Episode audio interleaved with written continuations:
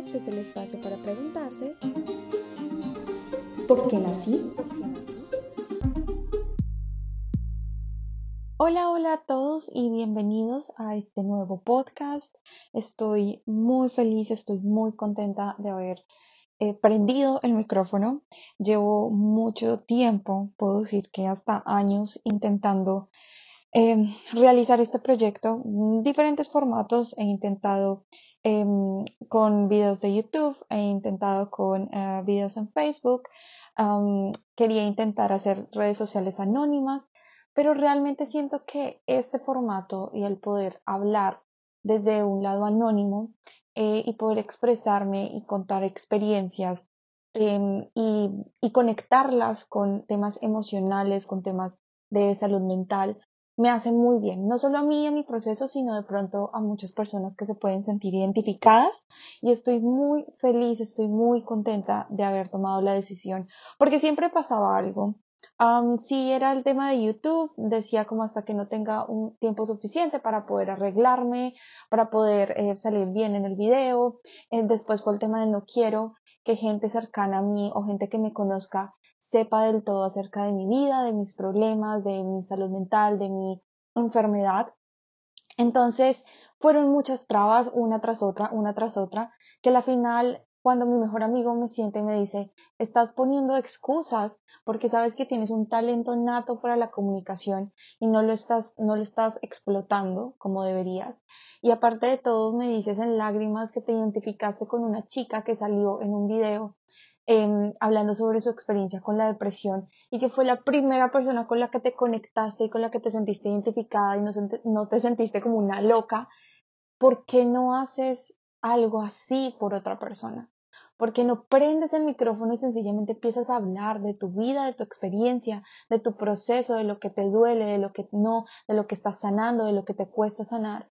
Y ahí me di cuenta que efectivamente estaba poniendo trabas, excusas, em, estaba intentando conseguir micrófonos, profesionales, estaba intentando ahorrar para tener cámara profesional, para tener todo un set de grabación, que a la final dije, nunca voy a tener el suficiente equipo para decir voy a hacer esto de la manera más profesional, porque para mí todo tiene que ser perfecto, ese es uno de los temas que trabajo mucho en terapia, y es que todo tiene que ser perfecto.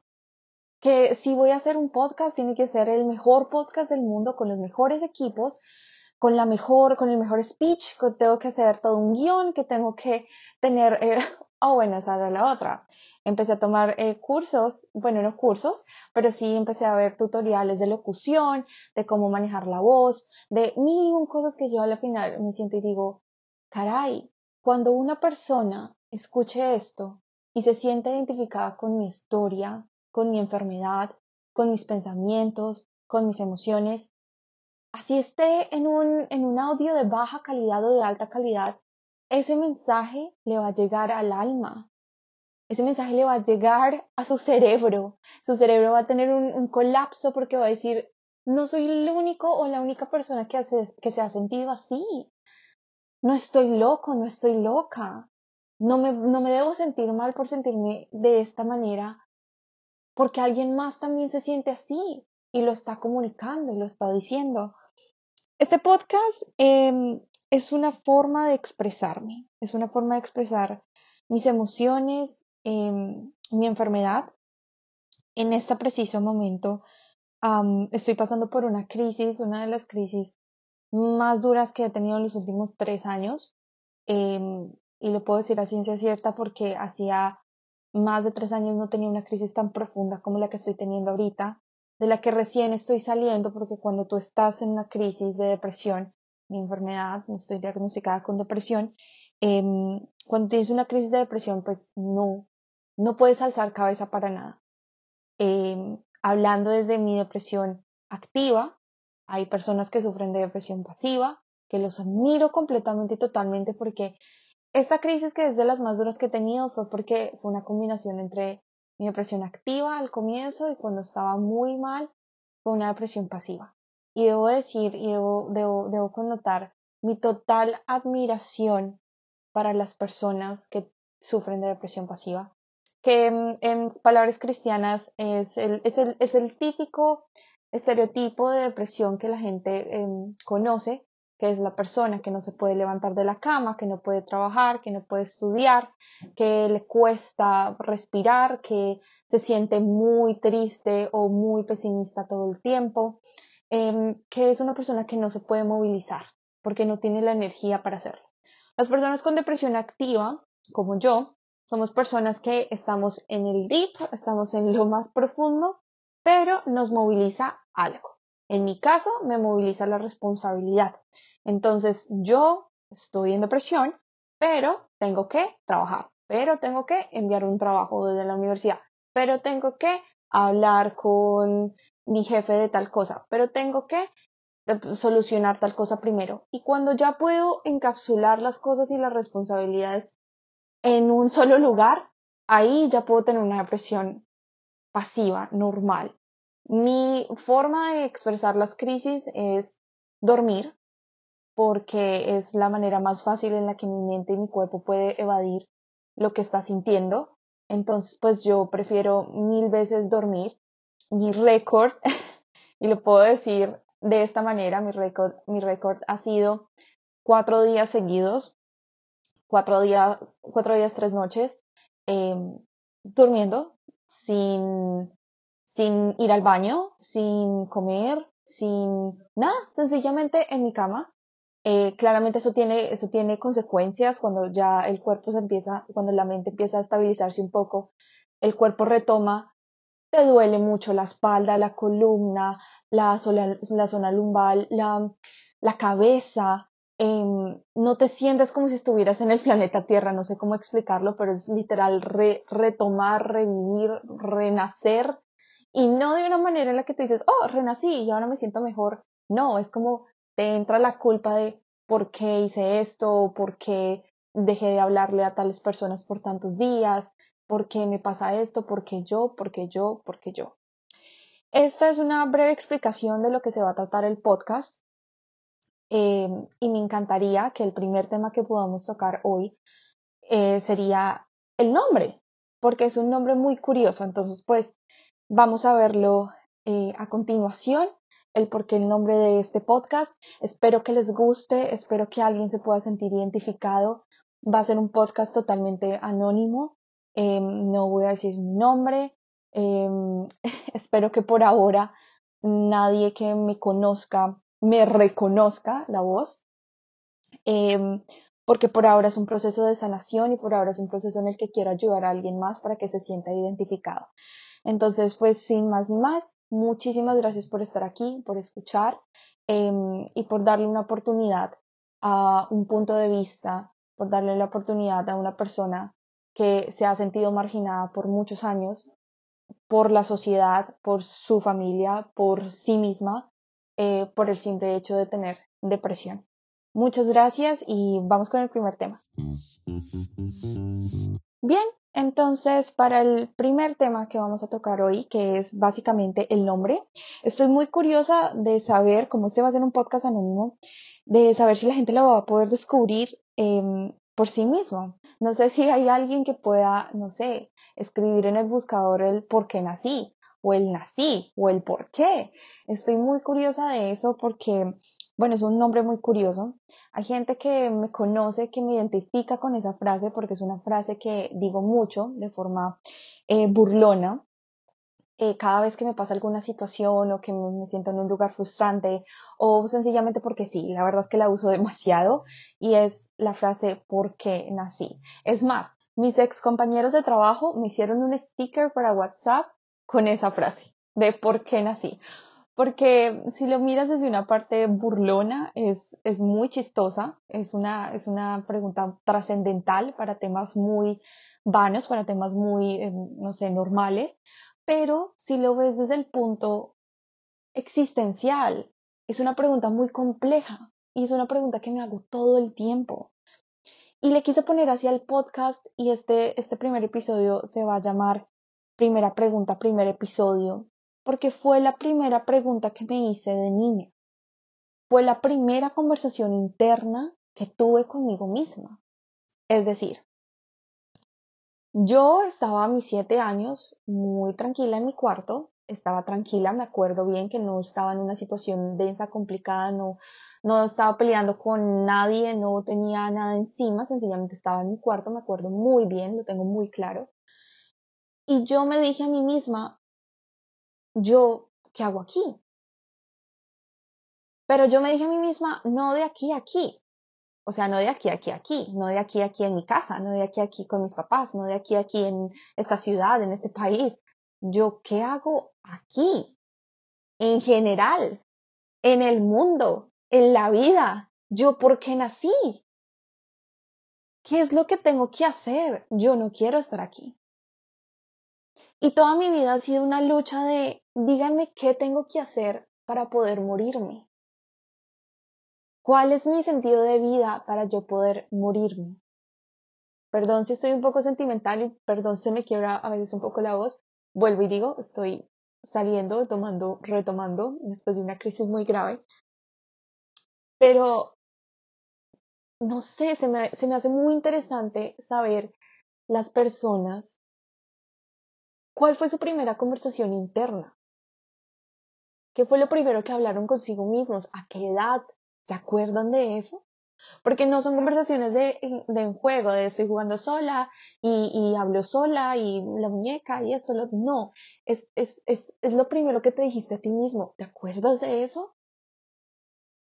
¿Fue en tu adolescencia? ¿Era porque estabas furioso? ¿Era porque estabas muy triste? ¿Era porque estabas muy feliz? Porque yo me imagino que debe haber gente que su primera conversación interna fue, wow, qué lindas las mariposas, son hermosas, porque las mariposas eran así. ¿Será que yo quiero estudiar acerca de las mariposas? No lo sé, pero en mi caso fue una, fue una pregunta muy trascendental que me seguía haciendo toda la vida, que este es el punto, este es el momento en el que casi a mis 26 años de vida me sigo preguntando yo por qué nací. Yo qué hago aquí, cuál es mi fin, qué es lo que tengo que hacer. Si, si, yo creo que mi escenario perfecto sería que alguien viniera y me dijera, mira, tú debes hacer esto, esto y esto, tú debes aprender esto, esto, esto, y tú le debes enseñar a la gente esto, esto y esto. Y con eso cumples tu etapa de vida y con eso ya te puedes ir. Puedes morir, puedes irte a descansar, no vas a seguir sufriendo más, no vas a seguir teniendo um, eh, altas y bajas, no vas a seguir sintiendo tanto dolor. Creo que ese sería mi escenario ideal. Entonces, esa fue mi primera conversación interna. A mis siete años, a mí misma me dije, ¿yo qué hago aquí? ¿Yo por qué nací? Yo no quiero estar acá. Esa fue mi primera conversación interna. Espero que se puedan hacer la misma pregunta y por ahora que no voy a tener redes sociales del podcast y que no voy a tener un feedback, eh, a menos de que sea por correo electrónico, supongo, eh, me, me, interesaría saber, o sea, me, me da mucha curiosidad porque a las personas a las que les he preguntado no se acuerdan y no lo tienen claro. En cambio, yo lo tengo claro todos los santísimos días de mi vida. Todos, todos, todos los días de mi vida. Me, me, me acuerdo de la sensación de dónde estaba, de cómo estaba, porque me acuerdo que estaba de pie en una posición exacta. O sea, yo me acuerdo exactamente de mi primera conversación interna. Entonces me da mucha curiosidad que otras personas no se acuerden o que otras personas eh, no lo sepan. Porque de pronto nunca te has hecho la pregunta de cuál fue esa, esa primera vez que hablaste contigo mismo. Ahora bien, ¿estas conversaciones internas definen nuestra vida? Yo aún no lo sé, porque yo me pregunto, si yo a los siete años no me hubiera preguntado eso, ¿será que a estas alturas no sabría que yo, que yo tengo depresión? ¿Será que si yo me hubiera preguntado otra cosa, no tendría depresión? ¿Tendría otro estilo de vida? ¿Me sentiría diferente? ¿No tendría crisis? ¿Estaría, no sé, viviendo más momentos de felicidad? Porque bueno, recuerden que no existen personas felices o tristes. Existen momentos de felicidad, existen momentos de tristeza. Nunca el ser humano va a tener un momento de estabilidad en donde sus emociones sean totalmente eh, estables todo el tiempo. Eso no pasa, eso no va a pasar. Eso es algo que la gente quiere conseguir, de ser feliz. Una cosa es ser feliz y otra cosa es ser pleno. Yo he sentido momentos de plenitud teniendo la enfermedad y lo acepto. Y han sido, y han sido momentos en donde los he sentido largos, pero ahora que lo analizo han sido momentos de máximo tres, cuatro meses en donde me he sentido plena. Wow, me encantaría saber qué se siente poder tener esa plenitud más tiempo o toda la vida. A veces sí envidio un poco a las personas que no sufren de depresión.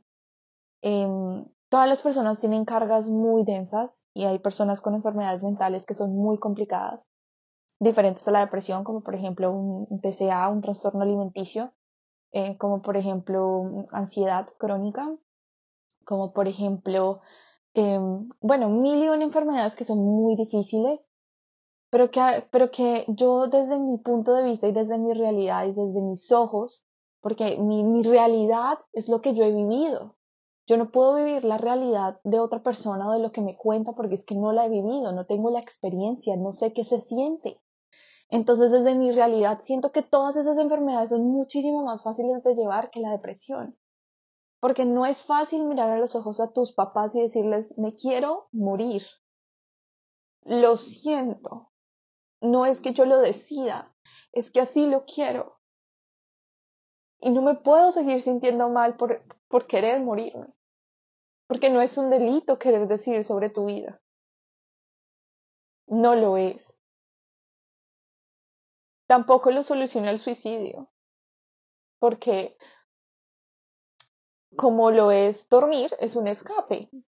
En algún momento te va a tocar darle cara a esto.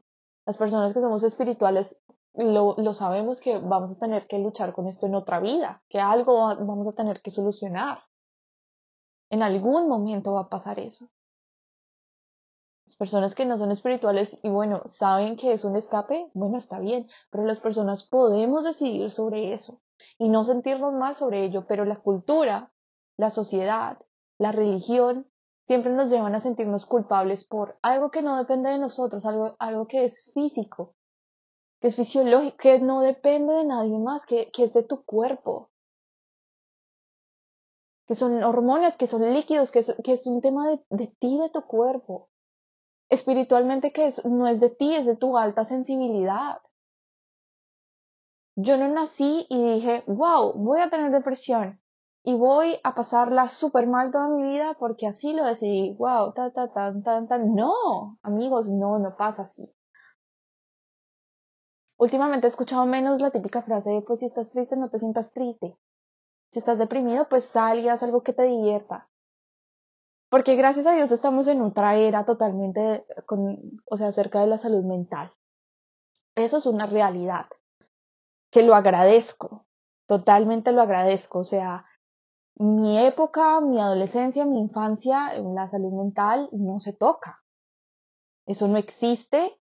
Eso está en tu cabeza. Estás loco completamente. Eso no pasa la depresión postparto no existía. Era porque la mujer no era suficientemente mujer para tener un hijo.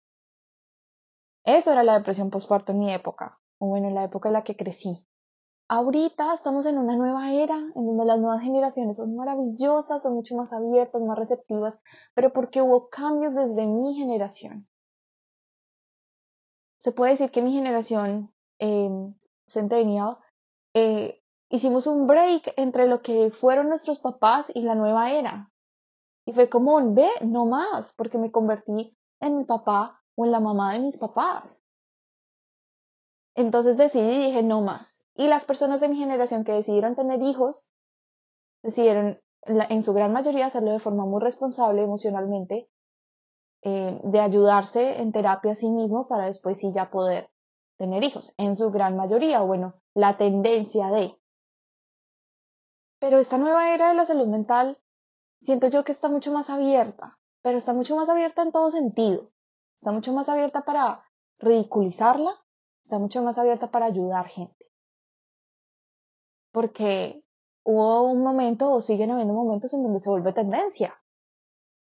Entonces, ahora todo el mundo cree que sufre de depresión o que sufre de ansiedad o que en este momento, por lo general, los médicos que me han tratado eh, casi siempre llegan a, una conclusión y es que las personas que sufrimos de depresión usualmente sufrimos de ataques de ansiedad, es decir, de ansiedad crónica.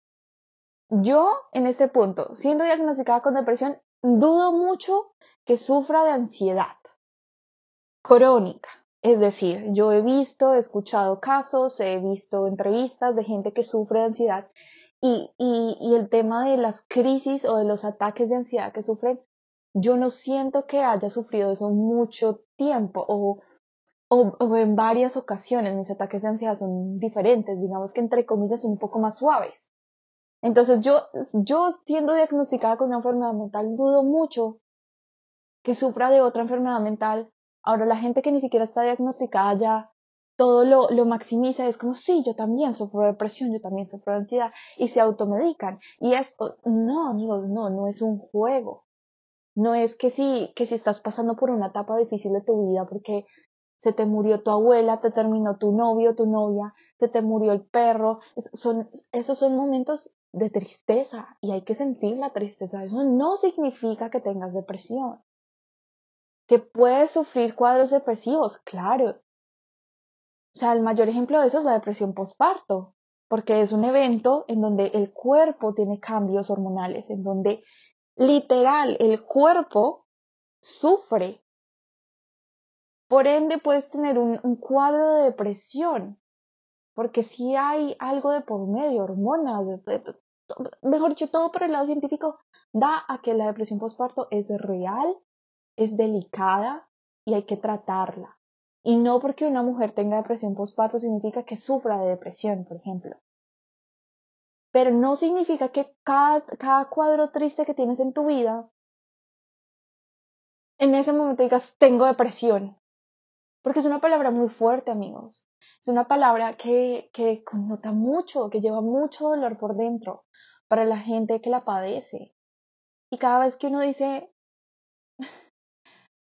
te sientes triste y eso está bien, te sientes frustrado y eso está bien. Eso no significa que te tengas que levantar todos los días con la culpa de saber que no te quieres levantar. O sea, no. Lo siento mucho, pero cargar con esas cosas es muy difícil, como para que mm, experimentes autodiagnosticándote, por ejemplo. Pero más allá de eso, y del dolor y de la rabia y de la frustración que podemos sentir cuando las personas se lo toman muy a la ligera, también debo decir que es una forma de abrir la conversación y que podamos hablar un poco más tranquilamente de los temas y que mm, profesionales, psicólogos, psiquiatras, terapistas, porque hay diferentes tipos de terapia, puedan abrirse mucho más y puedan ayudar a muchas más personas, me alegra demasiado porque en sí soy muy empática y siento que, digamos, con eso que estoy haciendo, sé que puedo llegarle a personas que, que se pueden sentir conectadas y que les puedo ayudar. Así sea un solo día, un solo día en que estén em, entrando en la crisis o saliendo de la crisis, porque sé que en crisis no van a hacer nada, pero entrando o saliendo de la crisis van a decir, wow, sí, me identifico em, y esto lo voy a trabajar de esta y esta manera y, y, y eso es lo que me llena eso es lo que me dio la motivación de hacer esto que estoy haciendo Además de que si se pueden dar cuenta, eh, hablé mucho. Creo que me di cuenta de esto hace unos dos años, un año y medio, no recuerdo muy bien, y sé por qué me impactó demasiado, porque en mi mente jamás existía el concepto de que yo hablara mucho. Eh, en sí soy una persona que comunica muy bien, mi carrera lo necesitaba y yo soy una persona que se comunica, pero Después me entendí que al parecer soy muy buena o mi cerebro es bastante bueno en relacionar experiencias, comentarios, conversaciones, historias y todo lo entrelaza para hacerlo mucho más lógico. Entonces, em, cuando me dicen como, sí, es que pues tú eres, tú eres, tú hablas mucho, yo lo que veo es mi cerebro está intentando explicar de la mejor manera una situación. Es decir, si a mí me preguntan de dónde eres, entonces yo digo de dónde soy, pero también digo por qué soy de allá, porque mi mamá es del otro lado, mi papá es de allá, y este y lo otro, y eso hace que mi respuesta sea más lógica. Entonces es por eso, pero bueno, esto fue em, todo por el día de hoy. Em, es la introducción al podcast. Vamos a tener eh, temas diferentes. Em, aún estoy decidiendo si cada semana o voy a sacar dos podcasts por semana, dos episodios, perdón, por semana. y estoy muy feliz, estoy muy agradecida con Dios, con los ángeles, con mis guías espirituales, con, con mi mejor amigo, que me sentó y me dijo, debes hacer esto, porque te estás excusando, porque, porque esto sé que va a ayudar a muchas personas, porque sencillamente me miró a los ojos y me dijo, hazlo, hazlo, ya no más excusas. Estoy muy agradecida, quiero darle muchas gracias a todas las personas que me apoyan. Em, que en realidad son muy pocas, creo que de esto saben tres personas, no saben más. pues que soy yo. Eh, entonces espero que el podcast pueda rodar solo y que se pueda que, y que pueda ayudar a mucha gente pues de manera anónima. Muchas gracias a todos por haber escuchado y por haber llegado hasta aquí. Em, recuerden que si tienen em, problemas, si tienen muchas dificultades mentales, si tienen muchas dificultades emocionales, no duden por favor en pedir ayuda. Em, sé que es difícil, sé que si están en una crisis no la van a querer pedir, sencillamente porque van a estar muy cansados, porque he estado ahí, estoy ahí. Em, pero va a llegar un punto en el que de pronto ustedes van a dar un clic y pueden decir, un solo día pueden sentir motivación para pedir ayuda, úsenlo. Si en un solo día les da motivación para pedir ayuda, usen, usen ese día, usen esa hora, usen esos cinco minutos en donde tienen motivación para pedir ayuda. Una de las ideas que tengo es poder brindar información acerca de clínicas em, y de, de instituciones que puedan dar descuentos para, para de, de psicología, de servicios psicológicos um, y psiquiátricos, si es posible, en diferentes países. Eh, digamos que es como uno de mis récords porque viví la situación de que, pues, de, de no tener dinero para tener terapia, de que literal estar en medio de un proceso de un plan de suicidio Em, de haber tenido cinco minutos de motivación para tener, eh, para buscar ayuda, de haber buscado la ayuda y después decir, no tengo con qué pagar terapia, no tengo con qué, es muy caro eh, y, no tengo con qué pagarla. Entonces me encontré con una institución em, en Bogotá en donde revisan tu caso, revisan tu diagnóstico em, y dependiendo muchos factores, tanto tus ingresos como de tu estilo de vida, como de tu diagnóstico, pues pueden llegar a acuerdos. En ese caso, en ese momento estaba en una crisis muy densa como la que acabo de pasar. y sí estaba en medio de un plan, de un plan bien macabro, en el que me quería morir. Eh, pues, o sea, siempre me quiero morir, pero en ese momento ya lo estaba materializando.